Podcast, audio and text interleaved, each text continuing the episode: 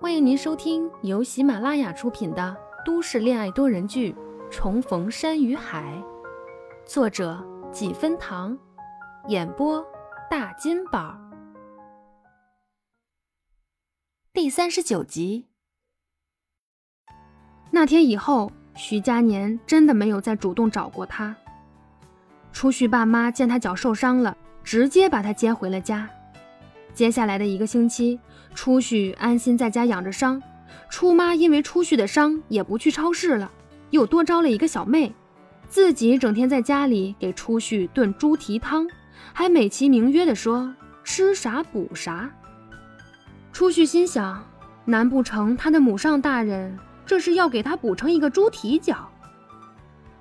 受不了天天喝大补汤的初旭，在脚稍微能下地的时候，逃回了自己的家。他躺在自家客厅的沙发上，一只脚很没形象地架在茶几上，和宋清浅打着电话。我回小公寓啦。靠！你不早说，我车都开到半路了。应该等你到我爸妈家，我再告诉你的。果然是闺蜜啊，专坑自己人。见笑见笑。对了。上来的时候，在楼下小超市带点东西吧。我在我妈家待了一星期，自己家里一点存货都没有了。哼，大小姐又使唤上了。别废话，买不买？不买，你晚上别想留下来吃。我本来就没想留，你忘了，今晚是徐大神的荣归宴。宋清浅嘴快，一不留神，直接就把这话给溜出口了。这一星期，徐佳年和初旭这两个人，一个比一个沉得住气。徐佳年不主动来找也就算了，毕竟那天他放了狠话，而且句句都戳在他的心里，他是该有所顾忌的。可初旭又是怎么回事儿？那天说完和他结婚后，也不声不响，保持着敌不动我也不动的战略，重点还是能坚持一个星期。不过再想想。两个人怎么看都有点像小情侣在冷战的状态。那边初旭闷闷的回了一句“哦”，就再也没说话。宋清浅利索的掉了个车头，假装没听见初旭的情绪，大大咧咧的开口：“好了好了，快到了，姐姐马上过去疼你啊，乖乖等着。”这么一折腾。原先出去因为解放回家后的好心情也没有了，坐在那里开始严肃地想着，徐佳年怎么可以忍受一个星期不联系他？整整一个星期耶，一个短信、一个电话都没有。他整天都在经历着和当年一样的恐慌，多少次拿出电话想联系他，但多怕主动联系，那边已经提示关机了。与其那样。他还不如当徐佳年还在考虑，至少这样他还和他处在同一个城市。他相信他会想通的，一定有勇气主动走向他。他越想越委屈，绞着双手无处安放，看着茶几角落里孤零零的躺着一包瓜子，也不知道是什么时候的。二话不说，把它拿起来，打开包装袋，开始剥瓜子。于是，等宋清浅到的时候，初旭已经剥了满满一袋的瓜子。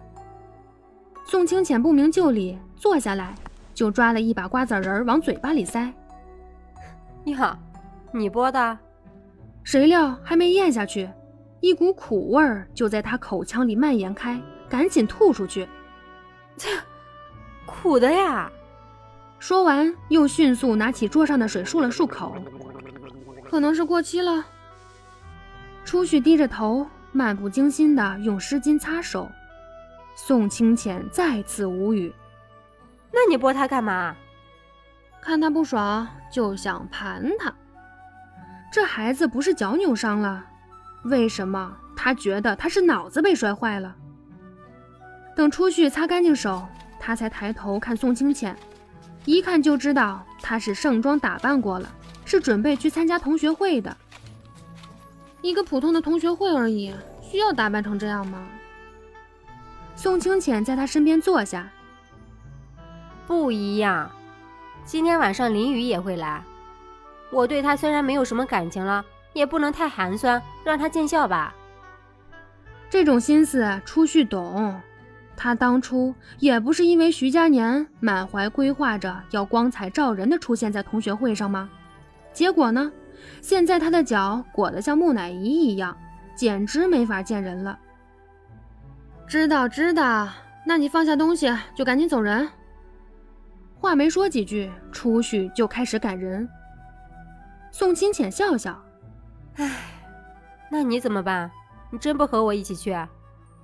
出去头一扭，决绝的回了两个字：“不去。”宋清浅看了一眼他的脚，很赞同的点点头：“嗯，行，你就在家好好养伤，我帮你去盯着徐佳年。”说完还不忘补上一句：“你放心，我绝对不会让那些妖艳贱货靠近他的。”初旭立即气鼓鼓的回道。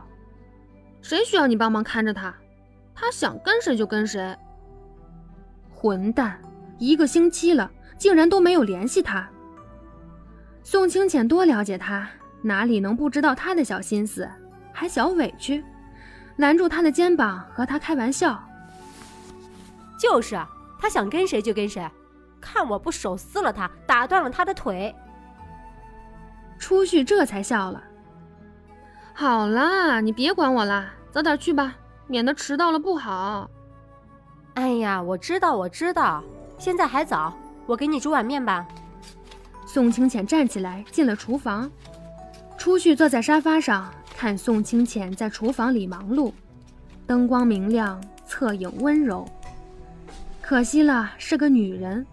现在要换成是徐佳年，他绝对不带丝毫犹豫的跳过去抱住她。